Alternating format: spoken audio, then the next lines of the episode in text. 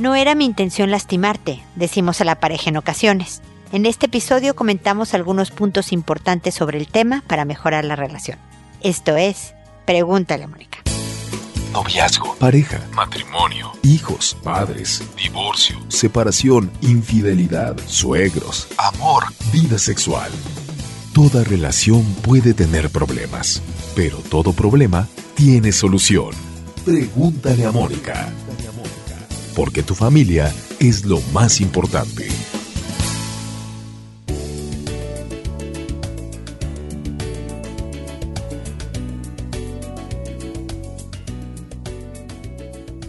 Bienvenidos amigos una vez más a Pregúntale a Mónica. Soy Mónica Bulnes de Lara. Como siempre, feliz porque ya casi, ya casi llegamos a los mil episodios. Este es el 997. Imagínense nada más. Es como si oyeran todos los episodios que hay de Pregúntale a Mónica, necesitarían estar un mes completo, 24/7, oyendo los episodios para completarlos. Son más de 600 horas de información para ustedes para, espero, su bienestar, para mejorar su vida, sus relaciones de trabajo, de pareja, de familia, con amigos. Es de verdad algo que está puesto ahí para ustedes desde el día uno, que espero que aprovechen. Estamos de manteles largos porque este es el mes de nuestro treceavo aniversario, el de la suerte, y el de los mil episodios, imagínense. Bueno, creo que es el próximo mes que llegamos a los mil, pero es la zona. Estamos en el área y estoy muy emocionada y contenta de poderlo compartir con ustedes. Visiten nuestra página, ahí es donde ustedes me pueden hacer sus consultas, ahí está el botón de envíame tu pregunta, ahí está pues toda la información, los 997 episodios para que no lo hagan en un mes sin comer, sin dormir y sin ir al baño, pero que poco a poco lo vayan haciendo porque de verdad es como si fueran a un curso profundo sobre los temas que abarca Pregúntale a Mónica, que son persona, pareja y familia. También ahí está, bueno, las redes sociales, cómo adquirir los libros que he escrito, ver videos de YouTube, todo está ahí, visítenla por favor, www.preguntaleamónica. Y bueno, el día de hoy vamos a hablar sobre las intenciones, en particular en la relación de pareja. Porque yo espero que nunca tengamos la intención de dañar, de lastimar.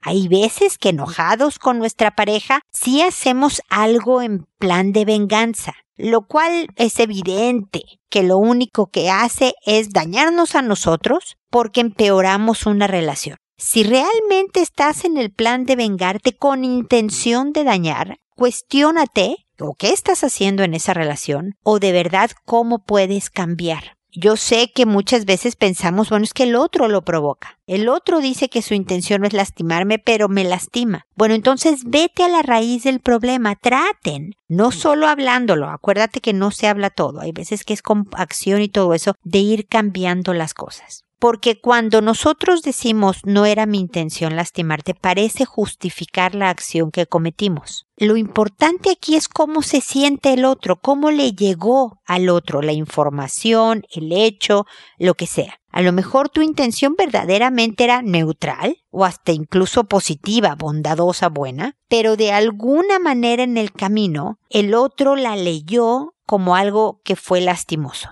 A lo mejor tú le dices a alguien, te ves muy mal con el vestido que traes puesto, te ves gordísima, con la intención de, pues que se quite algo que no le va bien. Pero obviamente la forma hace que al otro se sienta ofendido, que no vea para nada tu buena intención. Así que para revisar las intenciones, para verdaderamente fortalecer la relación con quien estoy interactuando, es importante revisar la forma. ¿Cómo hago? ¿Cómo me aseguro yo que lo que voy a decir o lo que voy a hacer verdaderamente transfiera mi buena intención, que al otro le llegue como yo la saqué, no que por algún motivo el otro se siente ofendido. Pero no quiere decir que entonces el otro está mal necesariamente. Hay personas más susceptibles definitivamente, pero este mensaje es una invitación verdadera a que revisemos nuestro actuar, que no justifiquemos para seguir haciendo lo mismo, porque de verdad es un autogol. Es un daño a ti mismo, a tu relación, al ambiente en el que te mueves. Y eso impide que estés bien, que seas feliz. Revisa y cambia y acepta. Cuando el otro te dice, oye, me lastimaste, me dolió, me enojó lo que hiciste, Tú le puedes decir, por supuesto, no era mi intención, pero después debería de ir seguido es discúlpame que te hice sentir así, porque solo la intención no justifica el acto. El otro sí se sintió lastimado y por haberlo lastimado sin querer, debemos de disculparnos, porque seamos sinceros, si tú vas por la calle y pisas fuertísimo a un señor, vas a voltear y le vas a decir perdón, cuando era evidente que no tenías la intención de pisarlo ni de lastimarlo, pero te vas a disculpar, porque de alguna manera sabes que fue lastimado el otro. Bueno, con más razón con tu relación de pareja. Así que las intenciones no justifican, son muy buenas y son positivas, pero asegúrate de que lo vas a transmitir bien. Y si no, asume, explica, no fue mi intención, pero asume disculpándote por el hecho de que el otro se sintió lastimado. Entonces espero que este comentario inicial ayude en la relación de pareja. Ahora me dispongo a responder sus consultas que como saben lo hago por orden de llegada, que a todo el mundo le cambio el nombre, lugar de origen, los nombres de las personas que ponen en el mensaje, cualquier información que pueda identificarlos. Pero siempre recuerden que este es un programa internacional, está en internet y nos escuchan de Ecuador, de España, todos los latinos, bueno, no sé si todos, ojalá todos los latinos de Estados Unidos y desde luego en toda Latinoamérica. Entonces es muy difícil que alguien sepa incluso de qué país, mucho menos qué ciudad, mucho menos qué calle ustedes viven. Pueden estar tranquilos de su anonimato. Lo hago por orden de llegada, les cambio el nombre, lo hago por audio porque de esta manera alguien que no escribió pero está escuchando el programa y está en una situación similar al de la persona que consulta puede encontrar en mis comentarios alguna idea o estrategia que les sea útil. La idea es llegar a más gente, por eso la razón de no responderles directamente por correo, sino en audio. Y me tardo alrededor de un mes en responder porque tengo muchas consultas, así que siempre, y bueno, y hago otro tipo de trabajos, siempre cuenten con mi respuesta, siempre contesto, siempre espero complementar lo que ya ustedes hayan hecho en cuanto a la solución o encaminado de esa situación que me describen y siempre agradezco su paciencia y su comprensión al esperar por mi respuesta. Y bueno, ya sin más preámbulos, empiezo con Dionisio, que me dice, pregunta, ¿Crees que contratar a un detective privado sea una buena estrategia para tomar la decisión de seguir con alguien? ¿O el hecho de considerar hacer esto ya es un síntoma de que una relación no va a funcionar? He tratado de hablar con la persona con la que estoy saliendo, pero a veces sacarle información es muy difícil. Es una persona muy reservada en ciertos aspectos, pero a veces sospecho que esconde muchas cosas. Llevamos saliendo casualmente unos tres años, y la relación ha tenido muy buenos momentos y otros no tan buenos. Yo he sido muy paciente pero hay muchos indicios de que no soy su prioridad. Al escribir esto creo que me estoy contestando a mi pregunta. Simplemente quiero estar seguro de que terminar la relación será la mejor decisión y que cuando no sé lo que hace o dónde está o se tarda a veces seis horas en contestar mensajes, no vaya a hacer que esté de voluntario en un asilo de ancianos o algo así. Dentro de mí sé la respuesta. Solo quiero saber cómo lo ves tú o qué opinión tienes. Gracias y muchas felicidades por los casi mil programas y tu décimo aniversario. Bueno, es décimo tercero en realidad. Gracias, Dionisio, por tus amables palabras puedo entender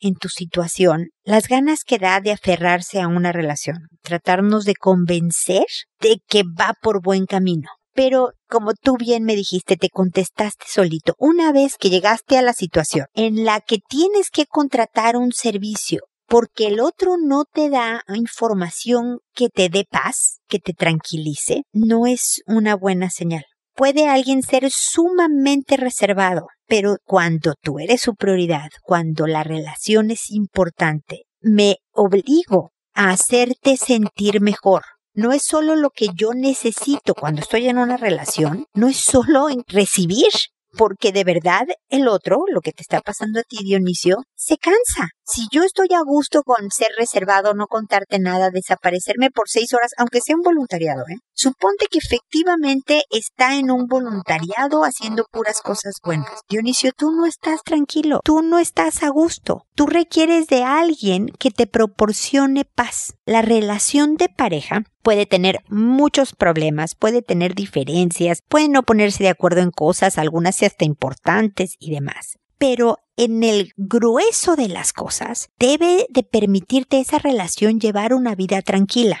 yo, ustedes lo saben, me han oído los que me han oído por mucho tiempo, que yo tengo muchos años de casada, tengo 28 años de casada y tengo como 36 de conocer a mi marido como amigos, luego de novios y todo el rollo. No saben la de diferencias de personalidad, de puntos de vista que tenemos. Es normal, quiero pensar. Pero yo cuando estoy sin él, estoy tranquila, Donicio, de que nadie me está engañando, de que nadie me está haciendo menos en la relación porque él está haciendo cosas que disminuyen nuestra relación y el concepto que él tiene de mí como persona y el respeto que me merezco. Yo sé que las cosas están bien, incluso cuando estamos mal, porque si yo a la hora de que me superpeleo con mi esposo, creo que va a ir a ver a otras mujeres, la ansiedad, la preocupación, no me dejaría vivir, me explico. Tú no tienes eso con esta persona, Dionisio. Ya te contestaste y realmente me gustaría decirte otra cosa.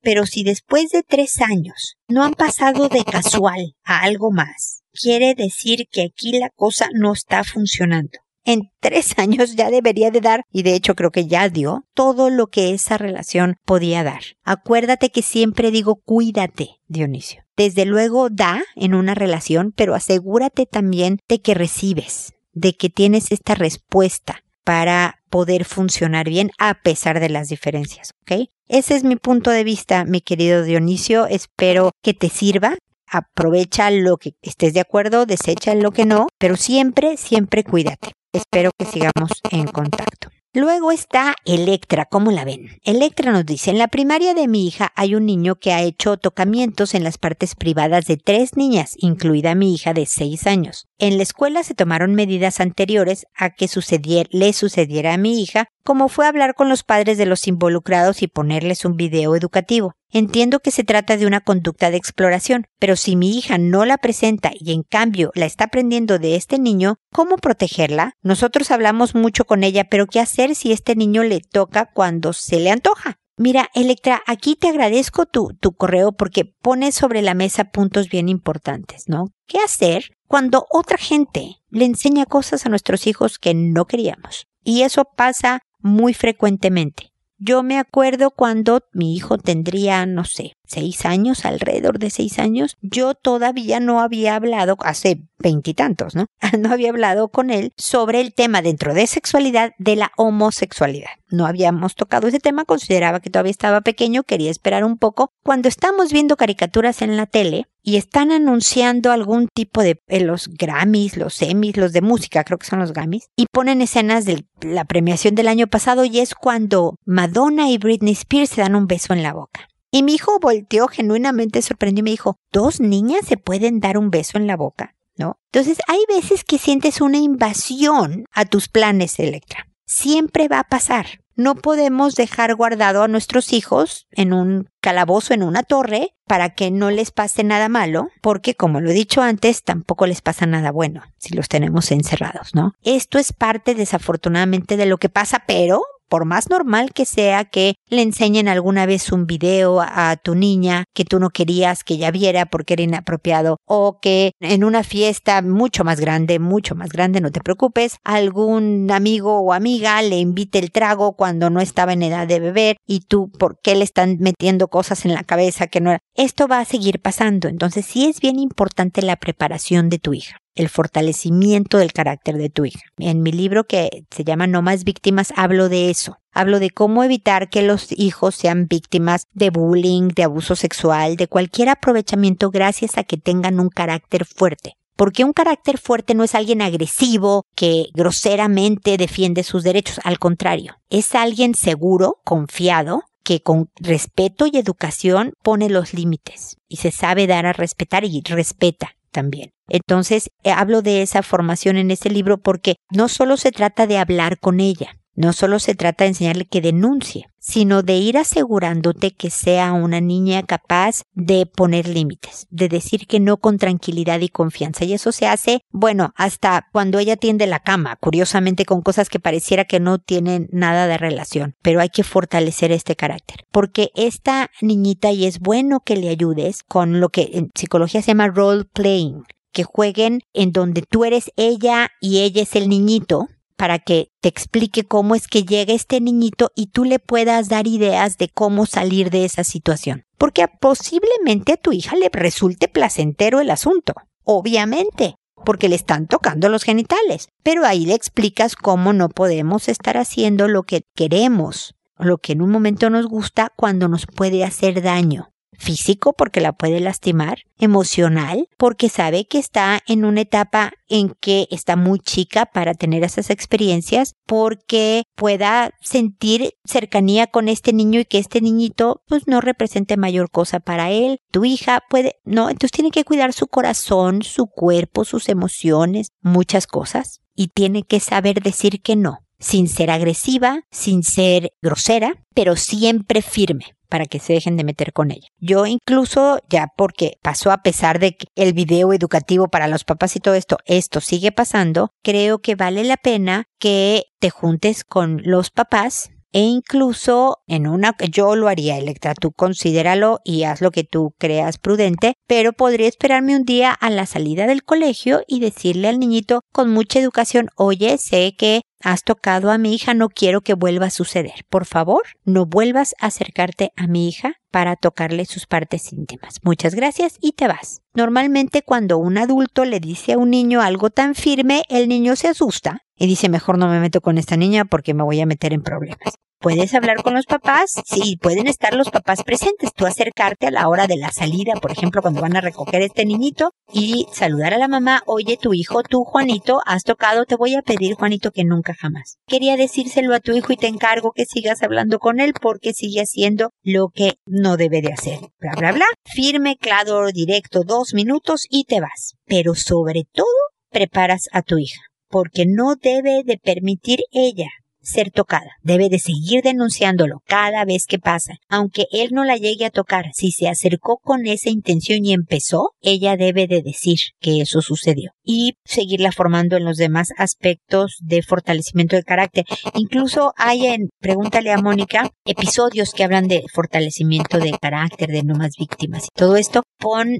en la barra de buscar, por ejemplo, carácter, pon abuso, pon fuerza y, y ve que qué episodios hablan de eso, pero tú sabes que solo la introducción, absolutamente en todos los episodios puedo tocar algún tema sobre fortalecimiento de carácter. Yo sé que son muchos para oír, pero si los vas oyendo poco a poco, tendrás un curso sobre educación de hijos, totalmente gratuito y para ti, Electra, así que si quieres empezar a escuchar los episodios, adelante. Hago el comercial completo, mira, los puedes oír directamente desde la computadora. Puedes oírlos por Spotify, ya estamos en Spotify. Puedes descargarlos de la computadora gratuitamente también, subirlos a tu celular y oírlos cuando y donde quieras sin usar tus datos. Puedes suscribirte en tu celular en una aplicación de podcast, que este es este programa, irlos escuchando, pero ahí sí vas a estar usando tus datos. Como ves hay muchas opciones, pero lo que quiero es facilitarte el que puedas escucharnos eh, siempre y actualizados con los nuevos episodios que puedan salir, ¿ok? Espero que sigamos en contacto. Felisa me dice, hola, no sé cómo empezar, me cuesta mucho este tema. Escuchando y viendo sobre la depresión, el aislamiento, el no querer conversar con nadie, es exactamente lo que me pasa. Yo pensé que tenía superado el acoso sexual que tuve por un jefe, pero al hacerme un autodespido todo volvió. La frustración, el miedo, la vergüenza. Esto me ocurrió hace seis años. Yo llevaba siete años trabajando en la empresa, hoy me encuentro haciendo un juicio pero sin mucha motivación. Además me estaba haciendo un tratamiento dental y me dejaron peor, sin muelas, sensibilidad en los dientes y con incomodidad para socializar, para reírme. No quiero salir, me da vergüenza y más encima hace cuatro meses estoy sin trabajo ya que la empresa me desvinculó. No sé qué hacer, si me pudiera ayudar se lo agradecería, gracias. Felisa, no sabes cuánto lamento que estés pasando este mal momento porque se te juntaron como muchas cosas. Estás desempleada. Eso nunca ayuda al ánimo. Te manejaron la boca de tal manera que yo creo que tú más que nadie estás consciente de que te faltan muelas y entonces sonreír te cuesta porque no vaya a ser que se vea, ¿no? Y pues sufriste un acoso sexual que te llevó hasta juicio con la empresa y finalmente te dejó sin trabajo. Todo esto hace que sufras como múltiples duelos Felisa, varios lutos al mismo tiempo que te han atrasado el proceso de volver a estar bien. No sé, sin trabajo la, economía es difícil, entonces a lo mejor terapéuticamente no, no puedas ayudarte, es decir, no puedes ir a ver a un psicólogo, pagar una consulta y demás. Pero déjame tratar de acompañarte y darte algunas ideas para que poco a poco pases esta etapa, porque cuidado, Felisa, si sigues sin salir, si sigues dejándote entregada a la desmotivación, te vas a estacionar ahí y cada vez va a ser más difícil. ¿Me explico? Es como si se fuera ampliando la distancia entre tú y el ser feliz, ¿no? Estar contenta con tu vida. Cada vez que no sales, cada vez que no te ríes, se hace más grande esta distancia. Entonces, cuando decides, no, ahora sí, ya voy a mejorar, voy a empezar, tienes mucho que recorrer. Entonces hay que acortarlo ahora para que no se alargue más años, más tiempo todo este malestar que traes. Entonces, te voy a dejar tareas, Felisa. No te voy a caer muy bien por eso, pero créeme que todo esto es por ayudarte. Quiero que salgas una vez por semana con alguna amiga, con algún pariente, con alguna excusa, pero vas a salir y trata de cada vez que sales sonreír. Generalmente estamos nosotros más conscientes de lo que nos pasa que el otro. El otro día que me pasó, no me acuerdo qué le dije a mi esposo que me dijo, no, no, no me había fijado, no me di cuenta. Yo me acuerdo cuando era joven, veintitantos, que siempre creí que yo tenía pancita, ¿no? Aquí abajo era como panzonzona y yo estaba súper consciente de lo que me ponía de ropa y cómo me veía y siempre enfocaba mi atención en esa parte de mi cuerpo. Veía las pancitas de otras mujeres y decía, ay, qué padre, ella no tiene tanta, ay, no, ella sí, como yo. Ah, Ahora veo las fotos, feliz, de esa época y digo, ay, cómo quisiera tener esa panza, ¿no? De, que no me daba cuenta de lo bien que estaba. Yo estaba muy consciente de mi defecto y estaba poniéndole mucha atención y tal vez si enfoco mi atención a otro lado, Felisa, me ayude en el proceso. Estoy hablando de ti, obviamente. No enfoques tu atención en tus dientes. La sensibilidad sí es terrible. Ojalá puedas volver al dentista después para que te ayuden con ese tema. Pero no dejes de sonreír. No, te voy a decir algo muy fuerte. No me importa que no quieras salir. Sal de todas maneras, a pesar de no querer salir. Solamente quiero que hagas eso hasta que me vuelvas a escribir una vez por semana por lo menos. Pero no que vayas a comprar algo y regreses diciendo buenos días, buenas noches sin sonreír a la persona que te atendió. Quiero algo social, Felisa, por favor. Y en dónde no solo es la salida, fíjate, la tarea es doble. Vas a salir una vez por semana y vas a sonreír. Puede ser una sonrisa pequeña, no me importa, no vas a de toda la dentadura, no, ok, todavía no. Pero por lo menos sonríes, Felisa, ¿ok? Empecemos por ahí. Déjame ayudarte. Vuélveme a escribir y dime lo mal que te caí, cómo se me ocurre, mira qué bien me salió, lo que sea que te haya pasado de aquí a que nos volvamos a, a leer, déjame acompañarte para poderte ayudar, ¿ok? Espero que sigamos en contacto y recuerda, sal y sonríe. Ahora tengo a Gertrudis que me dice, sorprendí a mi hijo de cinco años besándose con su primo de ocho. Cuestioné el momento y me enteré que mi sobrino es acosado por un compañero de clases de 10 años que lo encierra en el baño y lo besa y que también se burla de él diciéndole que es marica porque no juega o patea bien la pelota. Nadie quiere ser su amigo. Ayúdeme a saber qué hacer con mi hijo porque supe que no es la primera vez que ellos hacen esto y ayuda para mi sobrino. Gracias por su atención. Si definitivamente aquí tenemos un grave problema de acoso sexual, de abuso sexual del niño de 10 años que es importante detener, Gertrudis, por el bien de tu sobrino que de tercera mano beneficiará también a tu hijo. Entonces, ve a la escuela. Un poco lo que hablaba con Electra, ¿no? De hablar con los papás de este niño, la mamá de tu sobrino, de tu hermana o los papás, no me importa quiénes sean, pero que vayan y hablen con los papás, hablen con el niño de 10 años, hablen con el colegio, que se hable claramente de cómo van a evitar que este niño tenga la capacidad de encerrar a nadie en el baño. ¿ok? También recomiendo, por supuesto, el que escuchen los episodios sobre fortalecimiento de carácter. Pueden adquirir eh, si viven en México o en Chile, el libro en papel, eh, ese sí cuesta desafortunadamente, pero es bien barato, de No más víctimas, que escribí que habla de fortalecer el carácter. Si no, también está en formato digital en cualquier parte del mundo, lo pueden descargar. Ahí está para ustedes. Eh, de verdad no es nada complicado, es una guía muy rápida, espero práctica, útil, ojalá, para ver cómo fortaleces el carácter de tu hijo y que es básicamente lo que tienes que hacer con tu chiquitín de 5 años a tu hijo de 5 años hay que aclararle que eso no se hace. Porque muchas veces los niños creen que esto es normal. Yo he trabajado en casos de abuso sexual en donde me cuentan las víctimas cómo se enteraron que eso no era correcto años después. Una de mis pacientes que había sido abusada entre los 5 y los 7 años se vino enterando en la adolescencia por clases de sexualidad en su escuela que eso no hacen los papás con sus hijos, por ejemplo.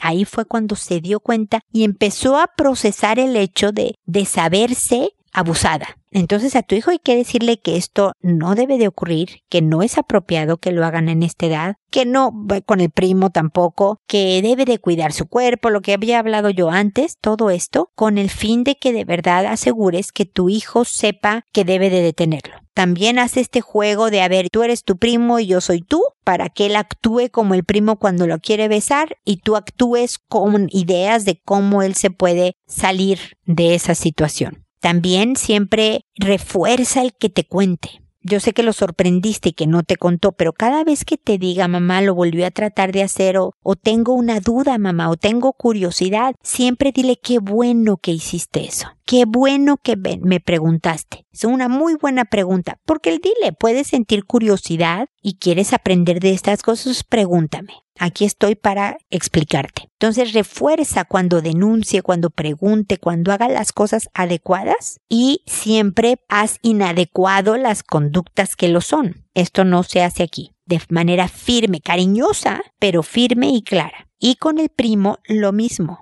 Hablas con él y le dices no más. Yo entiendo que estás pasando por una situación difícil y que te han enseñado cosas, pero no es correcto, le explicas esto, en mi casa no. Obviamente la mamá de los papás del sobrino pueden estar presentes. Ojalá les pongas a escuchar este audio para ayudarlos también en esta situación. Pero este niñito también de 8 años debe de saber que no, que porque se lo hagan a él no lo tiene que hacer por otro lado, que por lo menos Gertrudis en tu casa no debe de ocurrir, no estás de acuerdo con lo que, que, que ocurra y no vas a permitir que si en algún momento tenemos que hacer que no se vean tan seguido, entonces eso haré y yo quiero que tú juegues con tu primito, así que por favor no hagas cosas que alejen tu relación con él. Y con cariño y claridad los niños entienden también. Así que espero que mis ideas te hayan ayudado a encaminar los esfuerzos, Gertrudis. Espero también que sigamos en contacto. Ahora es el turno de Herminia, que me dice, hola Mónica, necesito que me oriente con mi hijo de 14 años. No tiene ningún interés en nada de lo relacionado con la educación. Va al colegio, pero es un bebé en cuerpo de 14. No sé cómo ayudarlo o a qué profesional acudir. Agradecería tu ayuda atentamente. Herminia. Gracias por tu correo porque muchos papás con niños adolescentes como el tuyo pasan por lo mismo. Y a mí me da un poco, o sea, es que si, si lo piensas, Herminia tiene su lado cómico. Y hay que siempre meterle humor a estos temas que nos enojan y nos frustran tanto, porque si no, no la vamos a hacer en la vida, ¿no? Tenemos que meterle risa. Y la verdad es que suena perfectamente lógico y normal que alguien no tenga mucha motivación para hacer la tarea, para ir a clases que les resultan aburridas. O sea, para él la utilidad práctica de ir al colegio es totalmente secundaria y lo primero es lo aburrido que es todo el tema del colegio excepto el recreo. O sea, lo que me estás diciendo, Herminia, primero, y creo que sí es importante decirlo, que tu hijo es un adolescente normal. Hay muchos que son muy motivados y muy responsables para el tema educación pero también hay una gran proporción en donde, sobre todo en la adolescencia, la vida social es mucho más importante. Pero nosotros como papás tenemos que seguir insistiendo en esto de la educación porque es lo que va a permitir que se mantenga algún día. Entonces, por supuesto que lo puedes llevar con un psicólogo, ayudarlo a que se pueda motivar. Pero yo creo que tú tienes más poder, Herminia, porque tú pasas más horas del día con tu hijo que un psicólogo. Un psicólogo lo va a tener una hora a la semana, tú lo tienes el resto del tiempo. Entonces hay que hacer estrategias de educación. Como tiene 14 años, la alianza es la mejor idea. Ya no queremos, por supuesto, que sea el de las mejores calificaciones del grado escolar en el que está. Queremos que no repruebe y que cumpla con lo que tiene que hacer. Así que haz acuerdos con él. Hijo, yo lo sé. Mira, hay veces, Herminia, que es porque tiene 14 años. Para que se lo expliques a él también, ¿no? A los 14 años su cuerpo está pasando por unos cambios físicos, neurológicos en el cerebro, químicos por las hormonas y todo esto, que son agotadores. Su cuerpo está a mil por hora. Y claro que está cansado a pesar de que a lo mejor no ha hecho mucho por todo lo que pasa en su cuerpo. Entonces hay veces que la razón es física, es por la etapa en la que está viviendo. Hay veces que son niños muy inteligentes, los niños que normalmente tienen una inteligencia superior al promedio de la población de niños de su edad, les resulta aburrido el colegio porque entienden todo muy rápido, no necesitan toda la larga explicación del profesor y les parece inútil las tareas y demás porque él ya entendió la clase. Esos son un problema porque ya no quieren cumplir con las obligaciones académicas porque son muy inteligentes, imagínate. Y luego está el otro extremo, el que tienen una inteligencia promedio o un poco inferior al promedio y les cuesta tanto trabajo el colegio que tiran la toalla y le echan bien pocas ganas porque soy un perdedor, no voy a poder con eso. Entonces, cada uno de los casos que te acabo de mencionar requiere de una estrategia. Entonces, decirle a tu hijo, yo entiendo que a los 14 años estás cansado por todo esto, es normal, hijo pero hay obligaciones. Yo a mi edad, le puedes decir a tus tiernos 25, Herminia, pues también estoy muy muchas veces cansada de mi trabajo, de la casa o de lo que sea, y tengo aún así que preparar la comida, porque si no nos morimos todos de hambre, ¿no? Entonces yo sé que es engorroso, hijo, pero hay que cumplir. Luego, Herminia, tú define, tu hijo es de cuál categoría, de los muy inteligentes, de los poco inteligentes, o me faltó una, de los que no se le ha enseñado, criado el hábito del esfuerzo. Entonces, de acuerdo a, que en qué categoría caiga tu hijo, así en forma general, habla con él y dile a ver cómo se te ocurre que salgamos adelante. ¿Qué meta? Y no le pongas, mira, quiero que hagas todas tus tareas, pero además quiero que te saques por lo menos tal calificación. Empieza por algo pequeñito.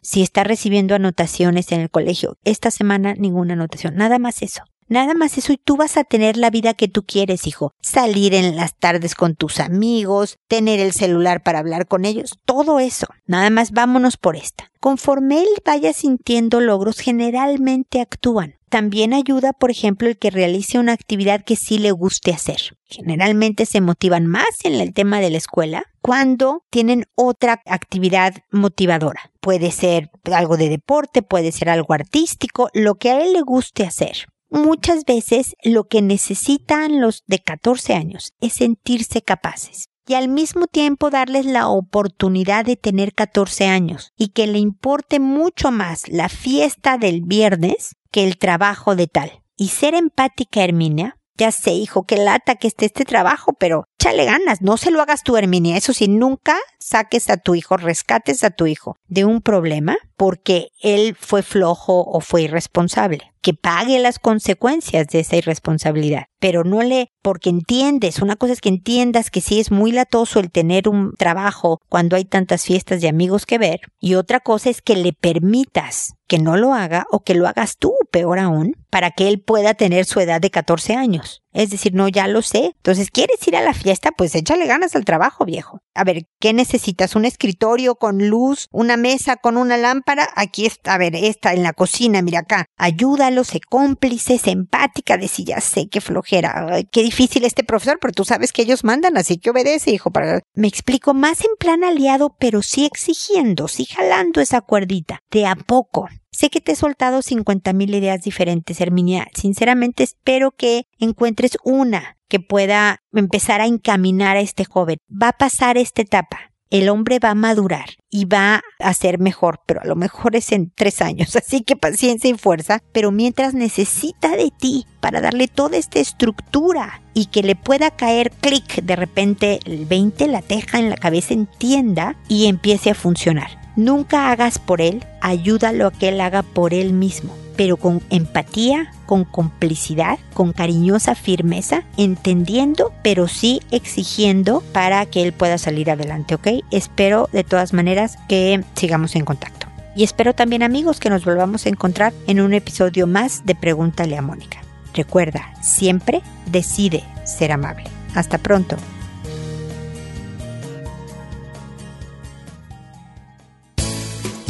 ¿Problemas en tus relaciones? No te preocupes, manda tu caso, juntos encontraremos la solución. www.preguntaleamónica.com Recuerda que tu familia es lo más importante.